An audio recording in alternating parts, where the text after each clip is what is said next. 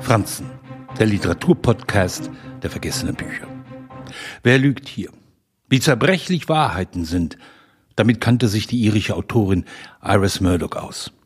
Sie suchte nach Antworten in ihrem literarischen Werk und in der Philosophie. In Der Schwarze Prinz fühlt sich Bradley Pearson mit 58 zum Schriftsteller berufen. Der Erfolg war bislang mäßig. Nun träumt er vom großen Roman, den er mehr schreiben will.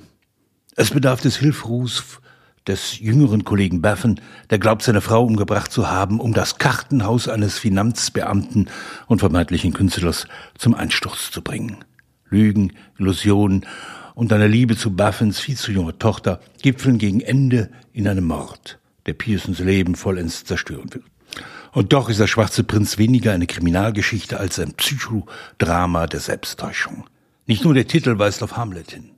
Wie der dänische Prinz, der bei Shakespeare mit der Wahrheit ringt und in der Suche nach Gerechtigkeit irrlichtert, sieht sich Pearson getrieben von der Gerechtigkeit, der Liebe, der Begierde und der eigenen Unzulänglichkeit.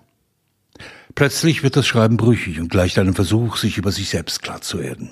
Wobei Aris Murdoch vier ihrer Figuren als Erzähler auftreten lässt. Wem ist zu trauen? Ein kunstvolles Fixierspiel, das alles in der Schwebe hält. Die Sicht der Menschen stimmt nicht überein. Wie soll man da die Frage nach Schuld und Gerechtigkeit zufriedenstellend beantworten? Von der Suche nach dem Glück kannst du schweigen. In einem einzigen Moment, mit einer einzigen falschen Entscheidung wird alles bisherige in Frage gestellt. Iris Murdoch ist im Alter an Alzheimer erkrankt und durchlebte ihre letzten Jahre in einer Schattenwelt. Der schwarze Prinz ist die faszinierende Geschichte, dass der Verstand, die Gefühle, das Wissen um einen selbst dazu neigen, einen zu verraten. Der Rest ist Schweigen, sagt Shakespeares Hamlet zu Osric. Und es bedarf einer so grandiosen Schriftstellerin, die sich selbst nie schonte, um dieses Schweigen zu brechen.